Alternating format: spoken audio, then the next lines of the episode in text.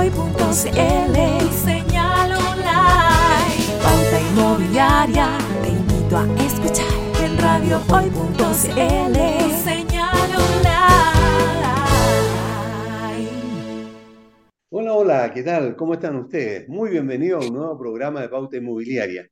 Hoy estamos, y ya, ya la voy a saludar con Ángeles Guajardo, eh, para conversar un tema que puede ser incluso hasta complicado para, para muchos eh, personas que estén, eh, que estén pagando sus deudas inmobiliarias, porque vamos a conversar acerca de esto, justamente de la deuda inmobiliaria y también de las consecuencias eh, de un proceso de embargo. Pero antes, debo recordarle a nuestros auditores que si alguno de ustedes ofrece algún tipo de servicio para corredores de propiedades, agentes, brokers o inversores inmobiliarios, en nuestro programa Pauta Inmobiliaria tenemos el espacio justo para que te des a conocer.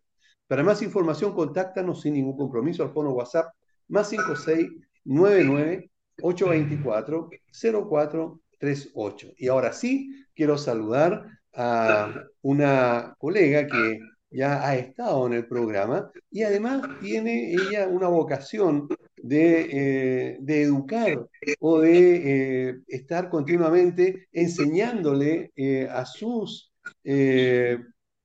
a sus clientes, pero también, digamos, a, a sus amistades a través de, de, de las redes sociales. Ahí yo la sigo y me entero de muchísimas cosas. Y a raíz de eso es que hoy día eh, quisimos conversar acerca de este, tema, de este tema. Ella es Ángeles Guajardo, ella es eh, Broken Auder de Remax. Eh, ¿Cómo estás, eh, Ángeles? Qué gusto de tenerte nuevamente en el programa. Hola Aníbal, muchas gracias nuevamente por invitarme a tu programa. Yo feliz. Eh, como dices tú, me gusta mucho ayudar un poquito, aportar un poquito a los que nos, nos desarrollamos en este rubro inmobiliario, porque todos los días aparecen cosas nuevas o nos vemos enfrentados a situaciones nuevas o un poco desconocidas por circunstancias, país y un montón de otras cosas. Entonces, de verdad, eh, feliz de aportar con un, con un poquito de información. Esto que vamos a conversar hoy y que tan valientemente lo asumiste tú y lo, lo has comentado, eh, es un tema bastante complejo porque primero asumir un, endeu- un endeudamiento que es a largo plazo para la compra, como hemos conversado, de una vivienda, eh, muchas veces no sabemos eh, en qué escenario nos vamos a encontrar en el futuro. Eh, ¿cuál sería el consejo tuyo para mantener un buen comportamiento financiero, primero con el pago de las hipotecas, pero en general de las deudas que uno puede ir adquiriendo? Sí, bueno, la carga financiera que toda persona debe tener para tomar el compromiso de una deuda hipotecaria no debe superar, ojalá, el 25% de tus ingresos totales. ¿ya? Eso es lo que tú deberías pagar como una cuota de un crédito hipotecario. Ese es el ideal, no superando entre el 25 y el 30%. Eh, porque sobrepasando eso puedes eh, tener algún tipo de problemática en el futuro eh, que a lo mejor te impida pagar estas cuotas de dividendo eh, y te puedes ver en- enfrascado en este tema de los embargos, que es bastante complejo. Eh, sobre todo, ¿por qué? Porque hay algunas entidades eh, financieras que eh, al, al tomar el compromiso de, de- de este crédito hipotecario, tienen incluso la facultad que sale en las escrituras que desde la primera cuota que tú puedes, dejas de pagar, automáticamente ya puedes empezar todo este trámite para que te puedan embargar.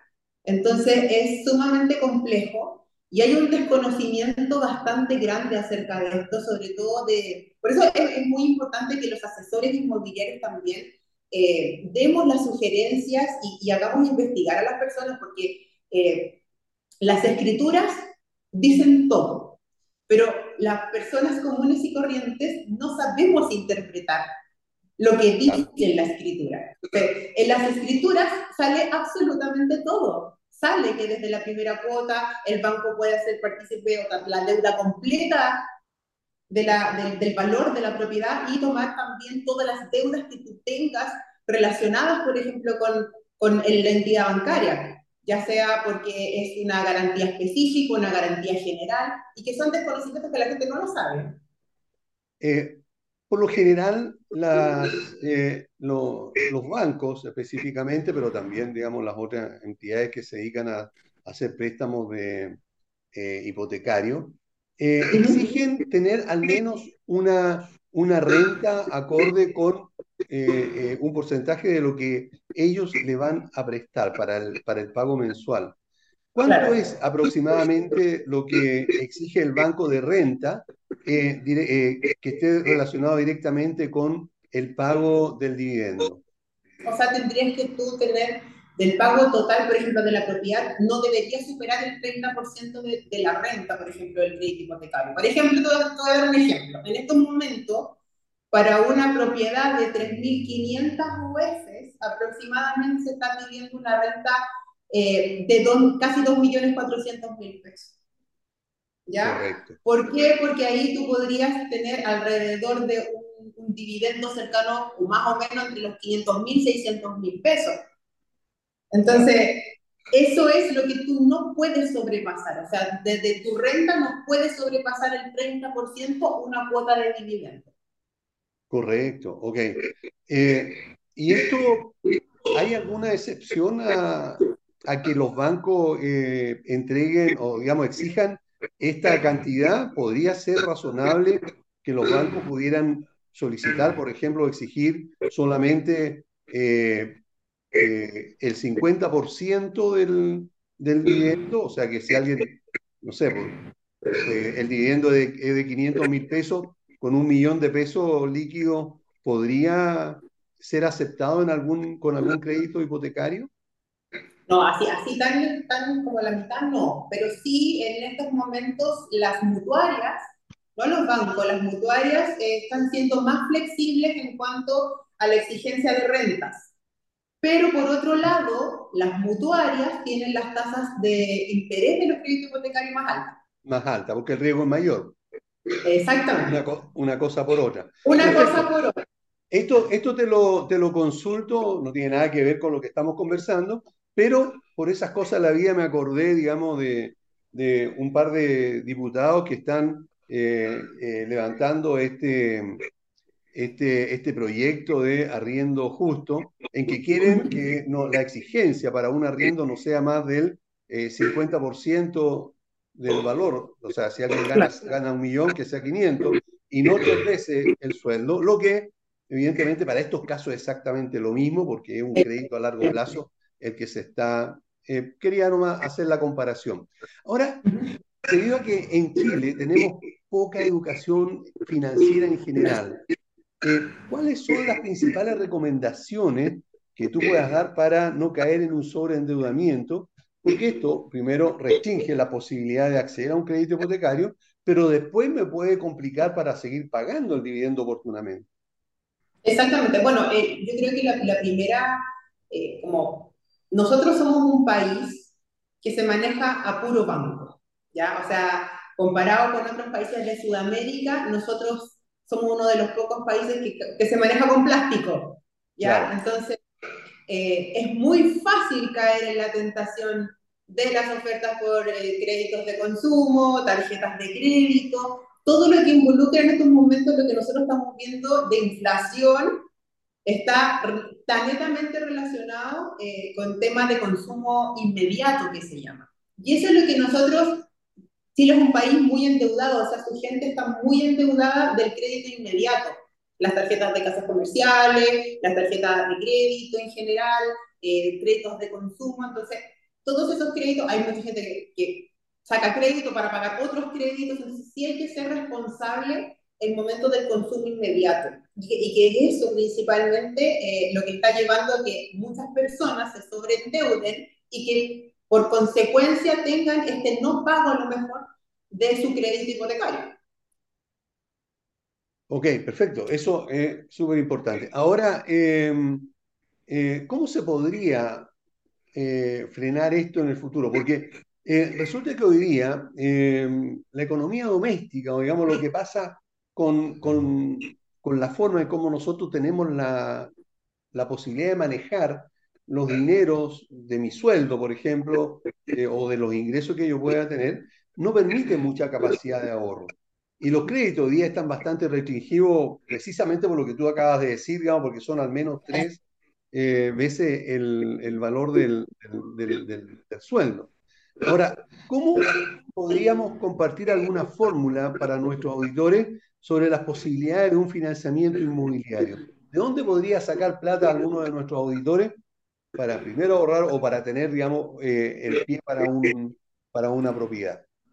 Mira, en estos momentos, con la situación país en la que estamos y en la situación del mercado inmobiliario en la que estamos, eh, si bien es cierto, eh, se han dado bastantes facilidades para que la gente pueda obtener el pie que no tiene. De hecho, las inmobiliarias están dando muchas facilidades, dicen bono pie, eh, qué sé yo, aquí te damos dos años de dividendo, los primeros dos años de dividendo gratis.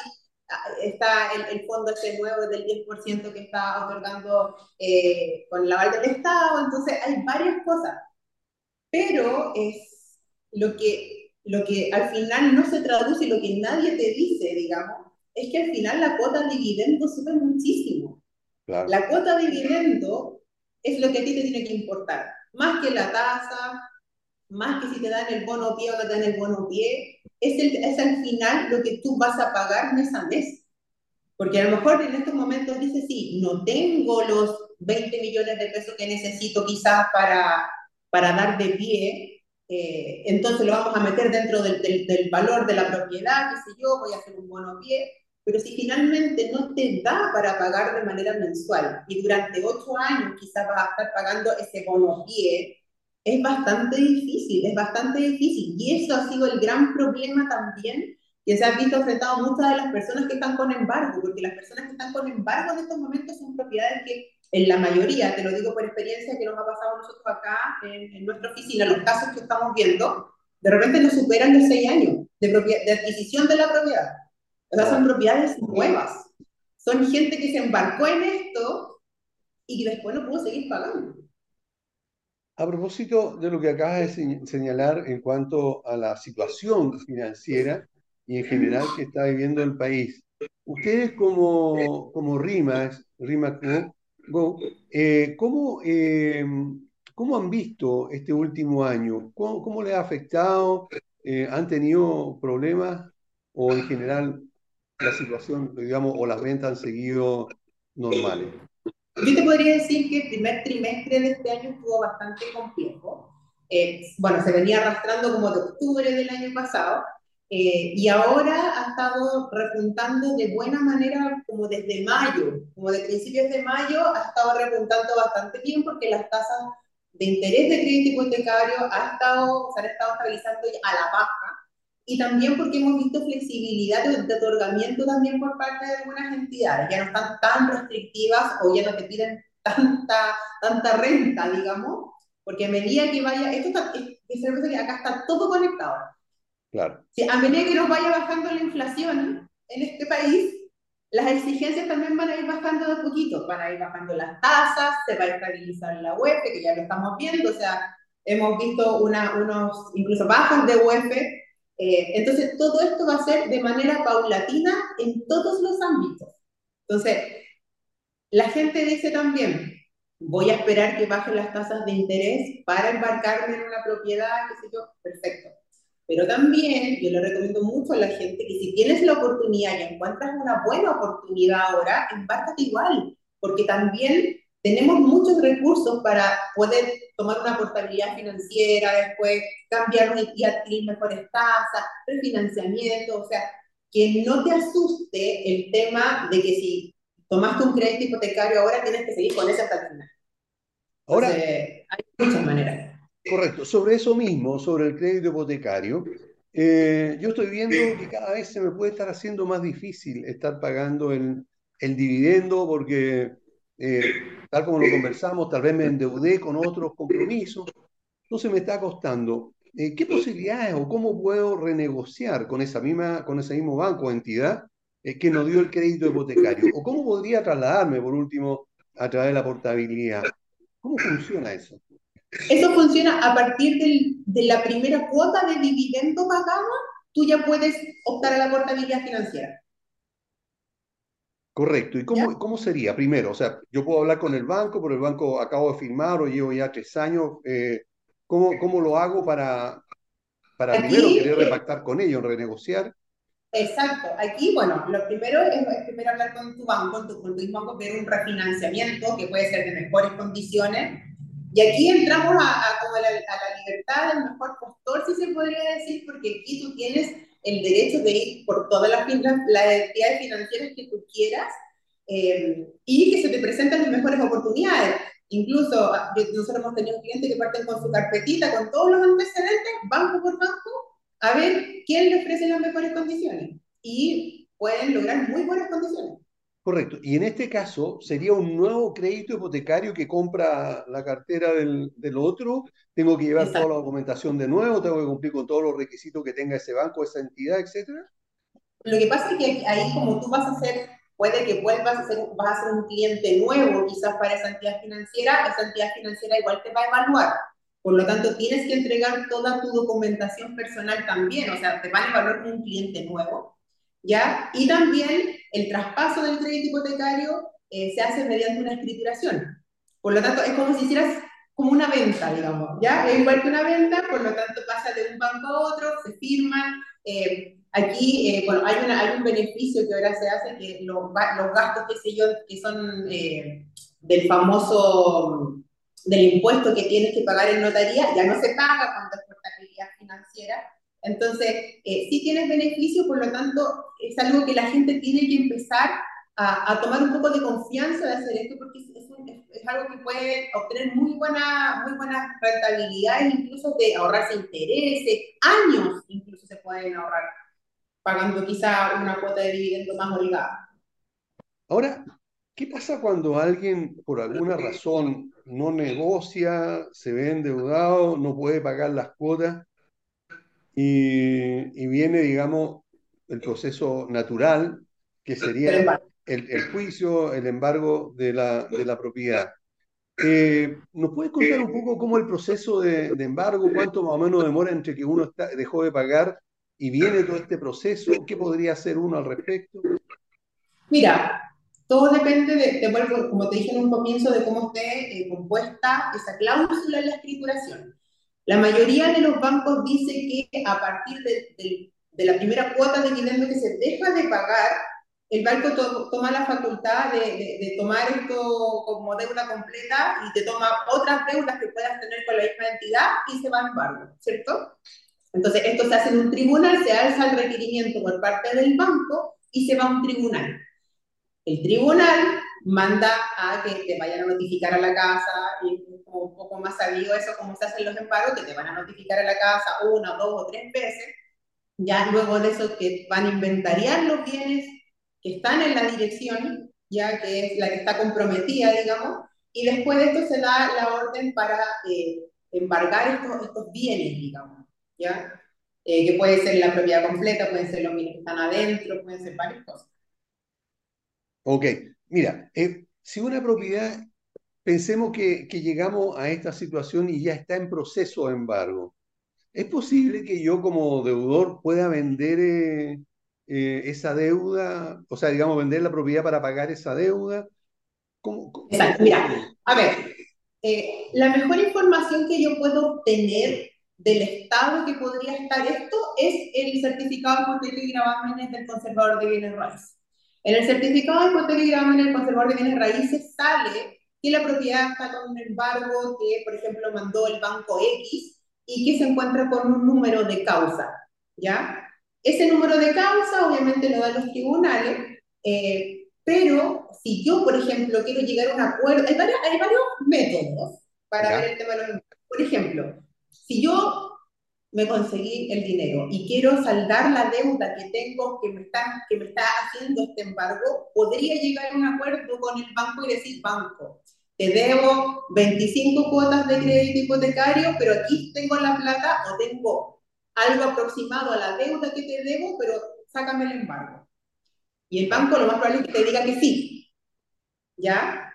Y hay otro resquicio que es, banco, quiero vender mi propiedad ¿ya? Para que no se vaya a remate, porque obviamente ya el último, el último, el último es rematar la propiedad para que con la plata de ese remate se pague la deuda, ¿cierto? Claro. claro. Pero aquí los bancos, cuando por ejemplo, que es el caso que vemos nosotros habitualmente, es cuando se pone a la venta una propiedad para poder pagar lo que se le debe al banco y que aún así el dueño de esa propiedad se quede con algo, ¿ya? Que no se vaya a remate completa. Entonces, eh, en ese caso, uno habla con la entidad financiera y le dice al banco, banco, dame la autorización para vender.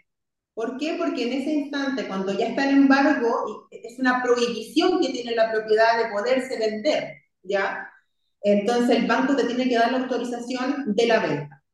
Una vez que te da la autorización de la venta, se hace, eh, hay, hay, varios mecanismos porque va, va, a depender de cómo opere el banco. Por ejemplo, te voy a dar un ejemplo. Hay bancos que te dan la autorización, ya se, por ejemplo, ya se vendió, encontramos un comprador, eh, se firma la escrituración y aquí hay que tener algo súper eh, claro. ¿Por qué? Porque la comunicación con el cliente que está comprando esta propiedad, que está a punto de ser embargada, tiene que saber todo el panorama al que se está enfrentando. Y te voy a decir por qué. Porque por lo general, el comprador, el pie quizás que tiene destinado o dependiendo de cómo vaya a comprar, se llega a negociación con la entidad, con la deuda y le dice, este, este señor, para que yo destrabe el embargo, me tiene que pagar no sé, el 20% equivalente más o menos al valor de la propiedad. Y eso lo va a tener que pagar el comprador. El Obviamente el vendedor, el vendedor no tiene de dónde sacarlo. Entonces, claro. Y son situaciones que generan desconfianza, obviamente, porque el comprador dice, chuta, estoy pagando eh, una deuda que a mí no me corresponde. Y no sé entonces puede decir, eh, es complicado, pero sí se hace. Exacto con todas las regulaciones, con, con abogados involucrados, no hay ningún problema, digamos. Aquí estamos tratando con un banco, no estamos tratando con cualquier tipo de personaje. Entonces, sí, se puede hacer, los bancos, nunca nos ha pasado que un banco nos diga, no, no doy la autorización para realizar la venta. ¿Por qué? Porque al banco le interesa que le pague su deuda. Claro, claro que sí. Ahora, si ando buscando una propiedad para comprar y para comprar en efectivo, o digamos al contado. Eh, ¿Cómo saber en primer lugar si no va a tener, si esta propiedad no tiene un proceso de embargo? Es por el certificado de hipoteca y gravamen. Eso es lo primero. Perfecto. nosotros acá es como protocolo que propiedad que usada, obviamente, eh, tenemos que sacar ese certificado del conservador de bienes raíces. Ok, Correcto. Ahora, entonces, de acuerdo a lo que tú nos acabas de comentar, de todas maneras, aunque tenga, tenga una orden de embargo, sí se podría vender con la autorización del banco, ¿verdad? Y, cubriendo todo lo que corresponde. Exactamente. Ahora, los bancos, como tú estabas diciendo, eh, siempre van a querer que le paguen. Ahora, ¿hay alguna forma de que se renegocie, se refinancie esta, esta deuda para para alzar el proceso, digamos, para repactar, se llamaba antes, en, en los bancos. Eh, ¿Puede existir esa posibilidad hoy día o ya no? en, este caso, en este caso, el banco da la autorización para finiquitar ese proceso. No es que pueda adquirirlo otra persona, es para finiquitar ese proceso eh, y levantar los embargos. ¿Por qué? Porque depende de cómo opere el banco, tienes dos opciones. Una, que la propiedad se venda, se inscriba al nuevo dueño y luego de que ya está inscrita, el banco recién alza los embargos, ¿ya? O sea, estamos hablando de un periodo que puede durar ocho meses quizá. O tenemos la posibilidad de que este banco, de manera paralela al, al proceso de inscripción, esté alzando también los embargos. Correcto. ¿Ya?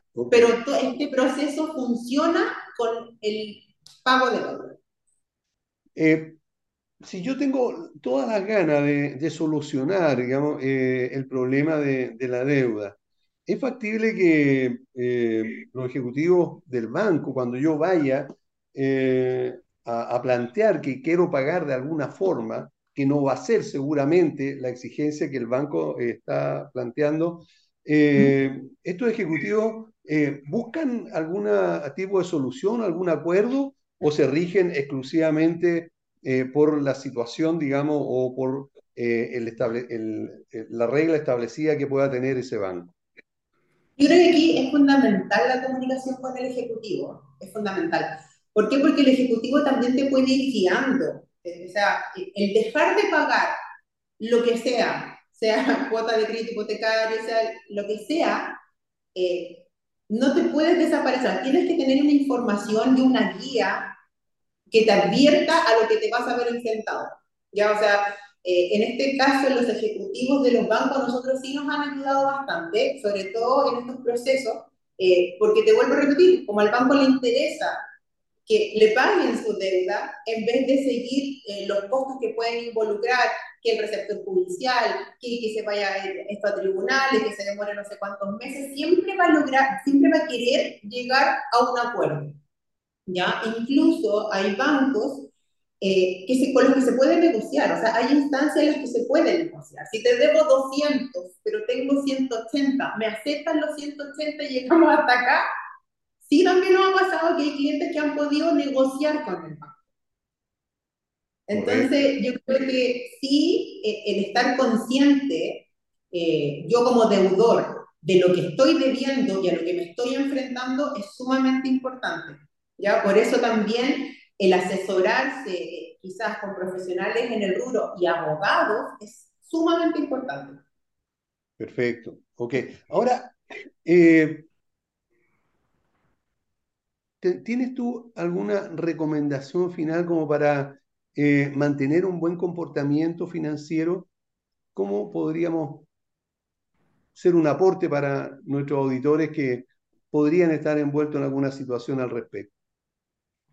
Mira, yo lo que le aconsejo a la gente es obviamente el, endeudamiento responsable, que el endeudamiento responsable tiene que ver eh, con el endeudamiento a largo plazo y a corto plazo. El endeudamiento a largo plazo, que lo que significa quizá embarcarme en una propiedad, lo que me va a tener muchos años eh, atado, quizás pagando una cuota, es un endeudamiento responsable de una, de una propiedad que voy a adquirir, porque si no para eso arriendo hasta que yo realmente pueda sostener eh, el pago de, de, esta deuda. Y el, endeudamiento a corto plazo es el endeudamiento con el que uno se tienta. Quizá eh, esta buena oferta y me compro para un viajecito, no sé qué, hay que ser como bastante aterrizado en el momento de, de decir hasta qué punto puedo llegar y no, y de hecho hay muchos memes que dicen ya después veo cómo pago. Ese después veo cómo pago es súper irresponsable porque eh, uno siempre tiene que tratar de ahorrar lo que pueda, o sea, ojalá el 5% de lo que uno recibe, o sea, tratar de ver cómo lo hago, ¿ya? Y tratar de, ahorrar y, también de invertir. Estas pequeñas inversiones, depósitos a plazo, investigar un poquito, ahora porque está tan de moda, que hay muchos financieros en todas las redes y que dan un montón de tips, que son buenos para la gente común y corriente, no para los grandes inversionistas, pero que te dan tips de cómo a lo mejor de, ahorrar de poquito para que tengas a lo mejor un ahorro para tu futuro, para una futura propiedad, pero de a poquito. Ya, yo creo que eso es lo mejor, pero yo creo que la responsabilidad de, de, tomar eh, las decisiones que, que me pueden eh, eh, llevar a tener un, un, futuro, una propiedad futuro, eh, obviamente, y siempre recomiendo la mejor inversión en estos momentos, y siempre va a ser ladrillos y tierra. Así es, perfecto, muy de acuerdo. Bueno, estamos, estuvimos conversando con Ángeles Guajardo, ella es broker de Remax Go. Muchas gracias, Ángeles, por haber estado con nosotros. Muchísimas gracias también por eh, la clara explicación que nos diste sobre este tema, que es bastante complicado y que a la gente no le gusta hablarlo. ¿ah? Es por eso que lo quisimos eh, traer al programa para, para ajustarnos a la realidad que está pasando seguramente en muchísimos hogares. Así que muchas gracias por habernos acompañado. Gracias a ti, gracias a ti. Haya servido un poquito. Sí, yo creo que muchísimo. A ustedes, estimados auditores, no se vayan, volvemos en un minuto. No te vayas. Volvemos después de una breve pausa comercial. Disfruta en la sintonía de la hora. Personaliza tus ideas con Estampados MG. Una excelente alternativa para estampados de poleras, tazones, cojines, delantales y mucho más.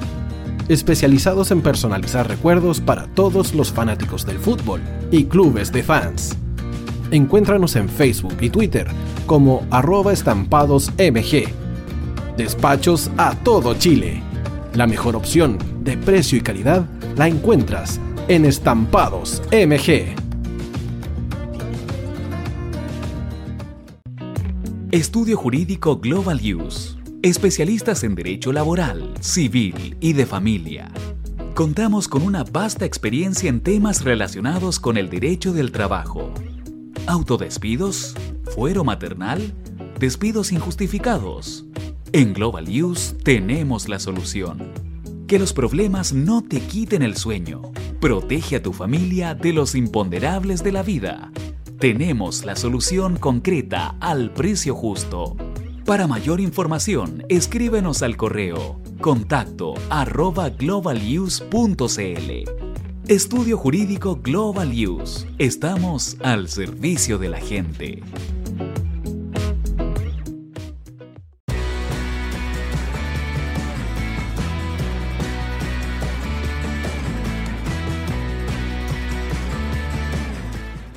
tío hoy te está esperando para programar los mejores temas. Envíanos un WhatsApp al más 569 6355 0152. La música que tú programas suena en la hoy.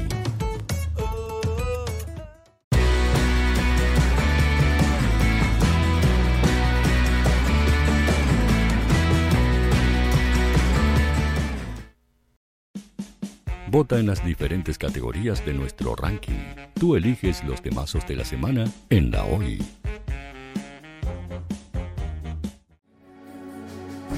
Tu opinión nos interesa. Escríbenos al mail radio arroba o visita nuestras redes sociales. Somos La Hoy, la radio oficial de la fanaticada mundial.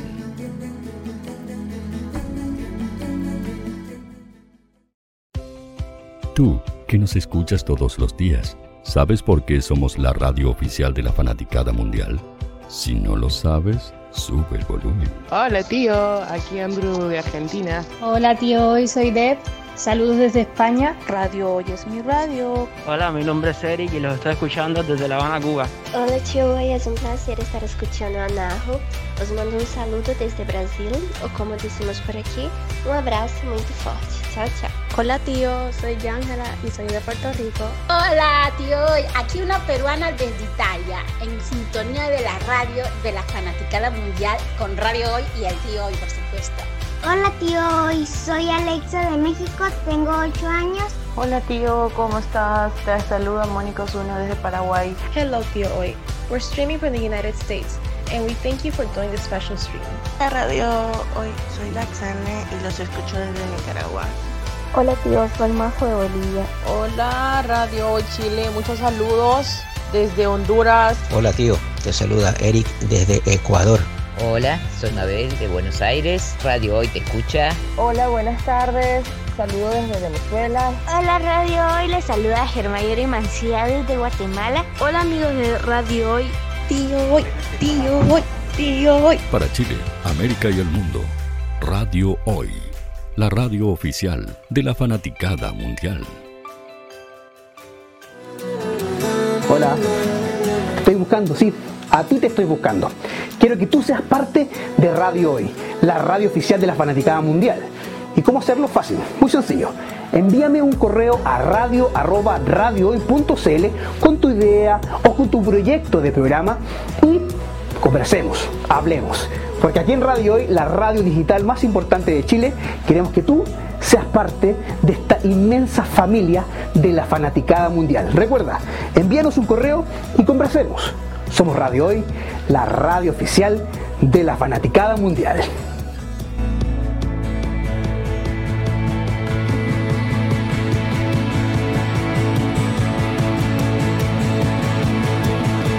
Radio oficial de la fanaticada mundial. El área deportiva de la Hoy está todos los fines de semana reporteando, transmitiendo y llevándote la emoción del fútbol. Hoy Deportes, con el fútbol nacional e internacional, campeonato chileno, primera B y fútbol femenino. Sintonízanos sábados y domingos por www.hoydeportes.cl y todas nuestras redes sociales. Porque somos la, la pasión que desborda sus sentidos.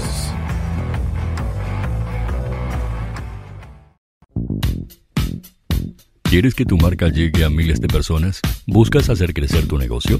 Envíanos un mail a radio@radiohoy.cl y sé parte de nuestra parrilla programática. Únete al equipo de auspiciadores de la Hoy. Radio Hoy es una empresa Hoy Comunicaciones. Visítanos en www.hoycomunicaciones.cl.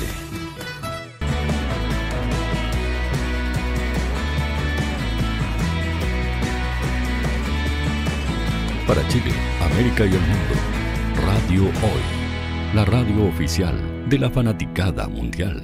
Hola, hola, ¿qué tal? ¿Cómo están ustedes? Muy bienvenidos a un nuevo programa de Pauta Inmobiliaria. Queremos conversar hoy día sobre un tema que de alguna u otra manera pudiera comprometer y pudiera también eh, estar en una situación un poco compleja si no hay un conocimiento apropiado en la venta o, eh, sesión de derecho. Ya va a conocer esa, esa parte. Quiero recordarles a todos ustedes, y también voy a presentar a nuestro invitado, que si ofrecen algún tipo de servicio para corredores de propiedades, agentes, broker o inversores inmobiliarios, en nuestro programa Pauta Inmobiliaria tenemos el espacio para que des a conocer tu producto, tu servicio o cualquier otro emprendimiento que tú tengas eh, y que quieras entregarle a los auditores de nuestro programa. Para más información, contáctanos al fono WhatsApp más 5699 824 0438. Y ahora sí, eh, quiero saludar a un profesional que ha estado en, en otra oportunidad en el programa. Él es don Andrés Pérez, abogado y creador, anoten, de leyesinmobiliaria.cl. Andrés, ¿cómo estás? Muy bien, Aníbal. Un gusto estar aquí de nuevo con usted. Eh, Andrés, esto del, de, de, de, las leyes inmobiliarias eh, fue creado para que además te puedan hacer consultas relacionadas con el tema inmobiliario o solamente para tú dar a conocer el servicio que ofreces. Cumple ambos objetivos porque yo ofrezco asesoría en materia inmobiliaria y además cada cierto tiempo yo genero cosas como publicaciones y videos, los cuales se pueden consultar tanto en la página web de leyesinmobiliarias.cl como en sus distintas redes, por ejemplo, Instagram, Facebook, YouTube, y hasta incluso tenemos TikTok.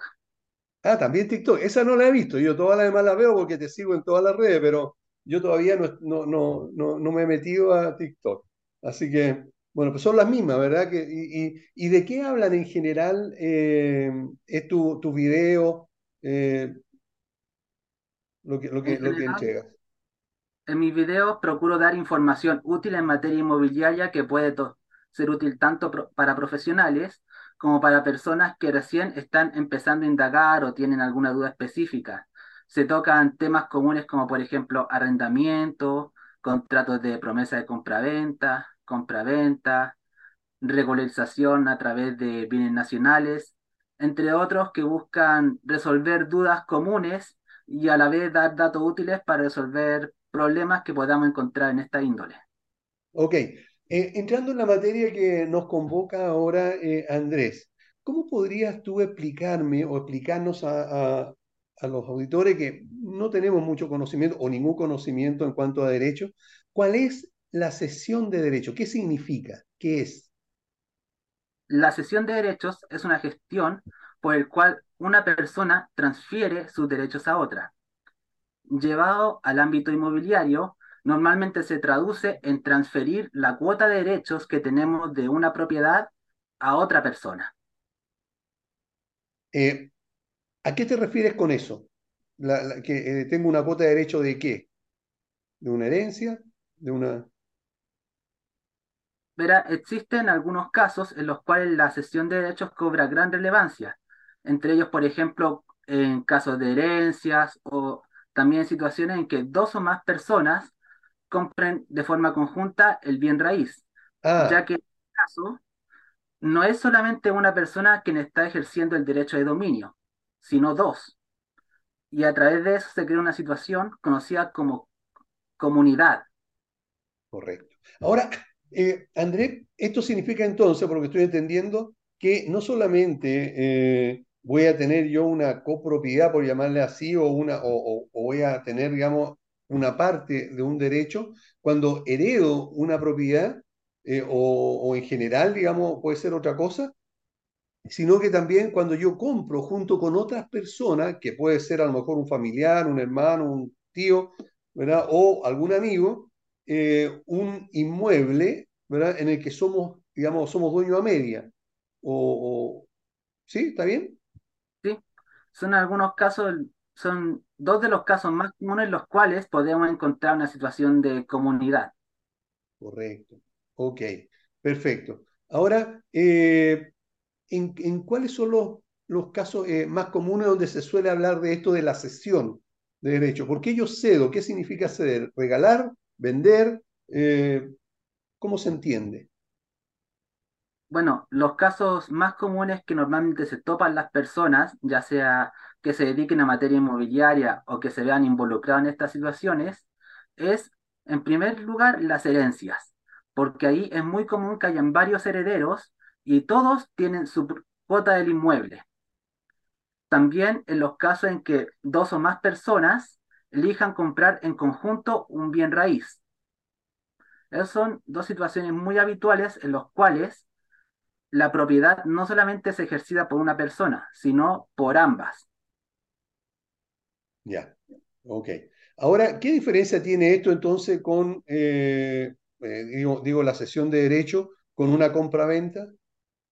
La diferencia que tiene es que la compraventa es un acto que busca transferir la totalidad del dominio a otra persona. En cambio, en la cesión de derechos, una persona transfiere su cuota, la cual no es por completo la propiedad, sino el derecho que tiene esa persona. Ahora, eh, esto mismo que tú eh, acabas de señalar, yo, claro, voy a, a entregar parte, pero también es una venta, digamos, eh, yo no le voy a regalar a alguien, conozca o no conozca, la parte de mi derecho a una, a una propiedad. creo que siempre va, pero, y, eso cómo se hace? O sea, ¿por qué dice sesión y no venta? Porque la sesión de derechos y la compraventa son dos gestiones distintas que tienen un propósito que aunque parezca similar, es diferente, porque producen efectos distintos. Ah, ¿En qué sentido? En el sentido de que, como indicaba, la, la compraventa transfiere por completo el derecho, mientras que por otro lado, aquí una persona que esté cediendo solamente tiene una porción, por lo tanto, la compraventa en algunos casos puede estar más allá de sus capacidades. Por lo tanto, aunque sea una gestión parecida, tiene un objetivo distinto. Ok, pero todavía no me ha aclarado eso yo lo puedo vender por la cesión de derechos, yo puedo recibir un, eh, digamos, dinero por eso, o sea, porque es cesión, digamos. Eh, ¿Cómo yo concreto ante la notaría o, quien sea eh, el acto mismo de que te estoy entregando a ti mi derecho, pero por supuesto que yo no te lo voy a regalar, a cambio de algo? ¿Cómo, cómo, ¿Cómo se hace esa gestión? La gestión se puede realizar siendo gratuita o onerosa. Usted puede exigir un pago a cambio de sus derechos o puede también cederla gratuitamente. Normalmente este trámite se hace a través de una escritura pública redactada por un abogado, la cual se firma ante notario y después se inscribe esa escritura en el conservador de bienes raíces. Ahora, ¿cuál es la ventaja en este caso de la cesión de derecho en relación a una compra-venta? Una, la principal ventaja que tiene la cesión de derechos es que, por regla general, cuando estamos en comunidad respecto a una o más personas respecto a un bien raíz, se necesitaría el permiso de todos para llevar a cabo contratos respecto a, ese, a esa propiedad, al inmueble. Pero en este caso, ya que estamos hablando de una cuota de derechos de una persona determinada, no es necesario la autorización de las otras personas, por regla general, lo cual nos da cierta libertad de poder transferir o hacer negocios con esta parte. Es decir, si la propiedad no tiene deuda y está pagada, digamos, yo sin autorización de los otros propietarios, los que sean, no podría venderle a un tercero eh, la parte mía, sino que tiene que ser a través de una sesión de derecho, porque si no, ellos, esos propietarios, los copropietarios en este caso, eh, tendrían que autorizar esa venta. ¿O no? Sí, porque si uno intentara vender el bien raíz por completo, cuando uno solo tiene una cuota de los derechos, estaría excediendo sus facultades. y en Chile, una persona no puede transferir más derechos de los que tiene. Por lo tanto, esa persona está habilitada a transferir su cuota de dominio de la propiedad, pero no puede involucrar las cuotas de otras personas o la propiedad completa. Para eso tendría que actuar en conjunto con otros comuneros. Correcto. Ok.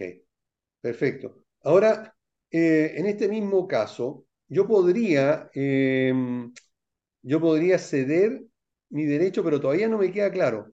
La casa vale 100 millones y yo tengo, el, eh, digamos, y mi porción es 50 millones. Yo voy a la notaría y digo que estoy cediendo ese derecho a cambio de 50 millones. ¿Es así? O sea, yo recibo, eh, queda establecido de que la persona que está aceptando ese o recibiendo ese, esa sesión de derechos me está pagando? En la sesión de derechos se puede establecer un precio por el cual usted está transfiriendo sus derechos como si fuera una compraventa. Ya, ok, ahí quedó claro, perfecto. Ok, ahora... En cierto modo son muy parecidas, pero la sesión de derechos es una gestión que se centra en cuando unas personas ceden su parte de los derechos. correcto, ahora me queda claro. Perfecto. La compraventa puede involucrar más actos por el cual se lleva a cabo esta gestión. Y esta sesión de derecho también podría ser, digamos, eh, gratuita, en el sentido de que tal vez yo estoy recibiendo una herencia y yo quisiera eh, que no quedara mi nombre, o, o, bien dicho, yo la recibo, pero eh, se la transfiero inmediatamente a través de una sesión de derecho a, uno de mis hijos, ¿eso eh, tendría algún costo adicional? ¿Cómo se podría ejecutar esa acción? La verdad en general, lo que yo recomiendo es establecer un precio, porque si no se establece un precio, en algunos casos se podría confundir con una donación, la cual está sujeto a otro trámite, a otra normativa y por supuesto a algunos impuestos determinados. ¿Que son mayores o menores al de una compra? ¿Esos impuestos?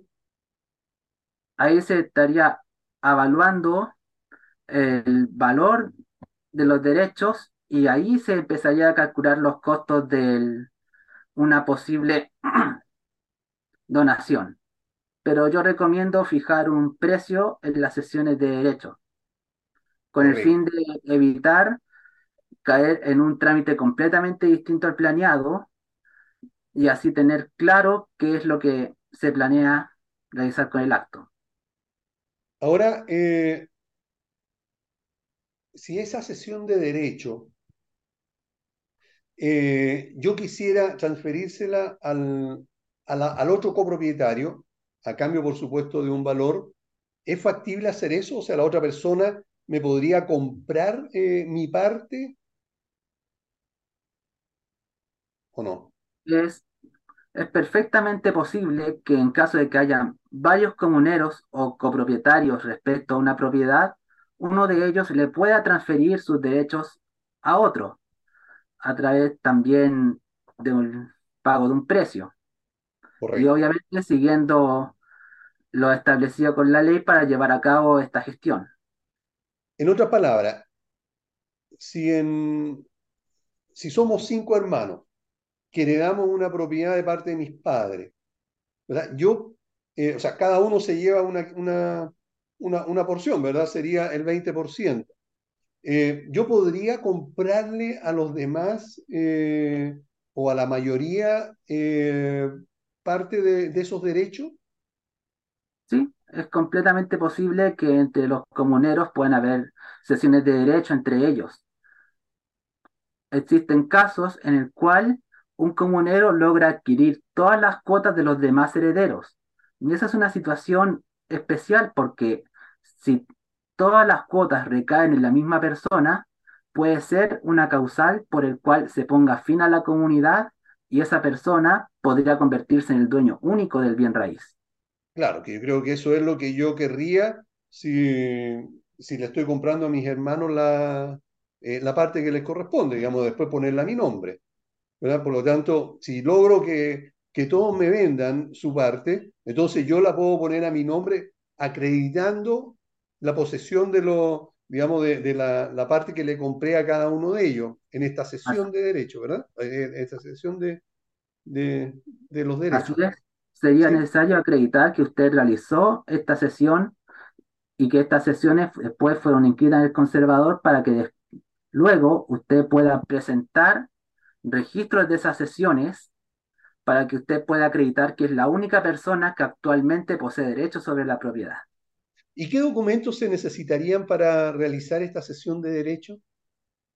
Los más comunes suelen ser el certificado de dominio vigente, el certificado de hipotecas, gravámenes y prohibiciones, el certificado de avalúo fiscal, el certificado de, no, de pago de contribuciones, de que no hay deuda de contribuciones, y también las cédulas de identidad de las partes.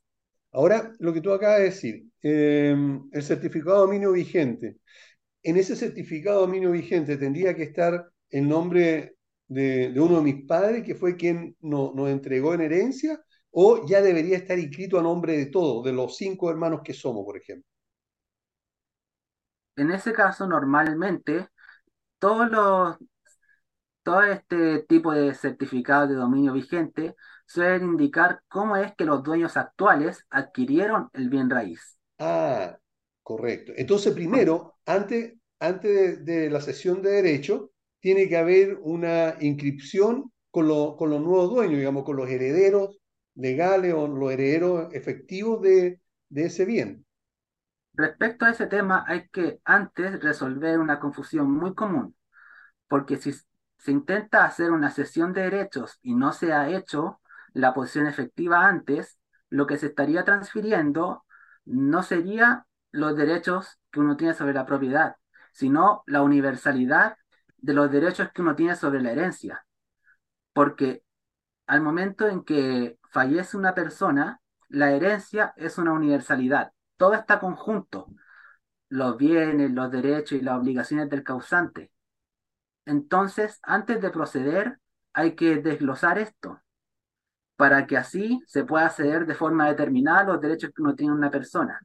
Para eso se debe realizar la posesión efectiva y luego la inscripción especial de herencia en el conservador de bienes raíces correspondiente, para que así uno pueda ceder de forma exacta la cuota de derechos que uno tiene sobre el bien raíz.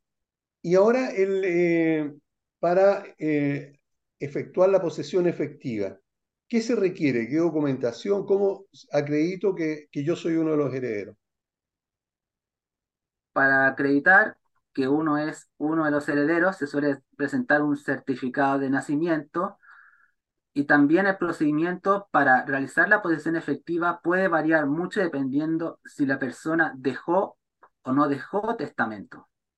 Correcto. Si, si no dejó testamento, que es en gran parte de los casos, se debe llenar a cabo un formulario ante el registro civil, en el cual se hace un inventario de los bienes, se identifica cuál es cada uno de los herederos y una vez realizado esa, ese formulario que se puede realizar sin abogado, aunque yo recomiendo que soliciten a uno para evitar futuras confusiones. Claro. Luego se presenta ese, ese documento al registro civil. Por otro lado, si la persona dejó testamento, se lleva a cabo un procedimiento ante tribunales, que es de naturaleza voluntaria. Eso quiere decir que no es contencioso, claro. sino que es una serie de pasos que se deben ejecutar ante un tribunal para llevar a cabo la gestión. Y en este caso que estamos conversando de, digamos que un padre le deja a cinco hermanos la propiedad, ¿bastaría con que uno hiciera el trámite por todo o, cada uno debería llevar la documentación que acredita su, eh, digamos, eh, eh, su derecho a la herencia? Por regla general, bastaría con que solo una de las personas llevara a cabo el trámite de posesión efectiva para ponerlo en acción. Correcto. Ok.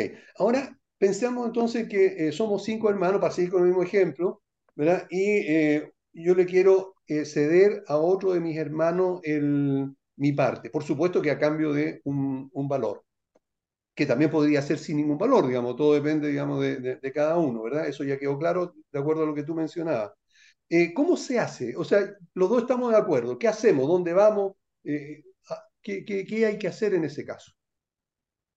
Bueno, si acabamos de heredar la propiedad, lo correcto es que se haya hecho verificar que se hizo la posesión efectiva y que además se haya hecho la inscripción especial de herencia en el conservador de bienes raíces. Luego, lo que habría que hacer sería acudir a un abogado para que él analice la situación y redacte la escritura pública correspondiente. Luego, una vez de que el abogado la redacta, acudir ante notario público para firmarla. Debe estar firmado tanto por la persona que recibe los derechos como la persona que cede los derechos.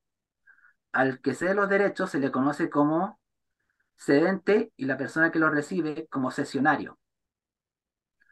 Luego, lo que tocaría hacer sería inscribir esta escritura en el conservador de bienes raíces correspondiente, el cual es el que tenga competencia en la comuna donde está ubicado el inmueble.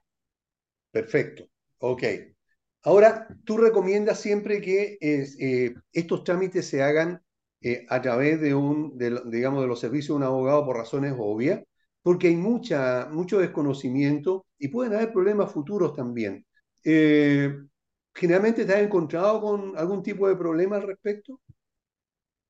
Bueno, pueden haber problemas en los cuales no se haya llevado a cabo la posesión efectiva, puede que sea necesario actualizar algún dato de la propiedad, ya que a veces cambian los nombres de las calles o de las comunas.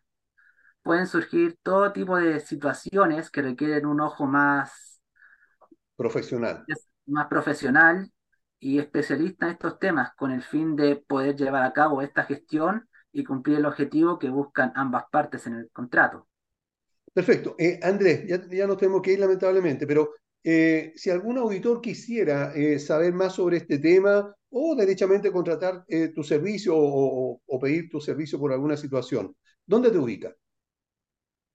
Bueno, siempre pueden llamarme a mi número que es más 569 7580 2312 contactarme también a través de mis distintas redes como Instagram, Facebook, YouTube o hasta TikTok. Pueden también visitar la página de www.leyinmobiliarias.cl en el cual existe mi contacto, el cual podrán escribirme, o incluso a mi correo que es andres.leyesinmobiliarias.cl.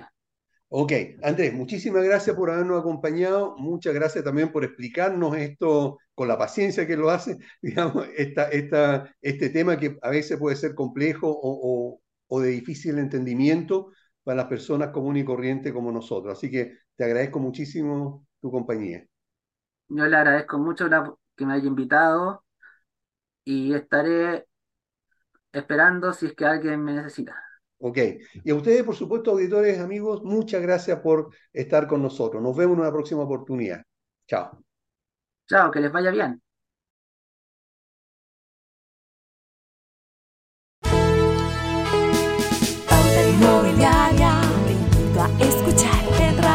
www.pautainmobiliaria.cl Señal online. Pauta Inmobiliaria, te invito a escuchar en radio radiohoy.cl Señal online.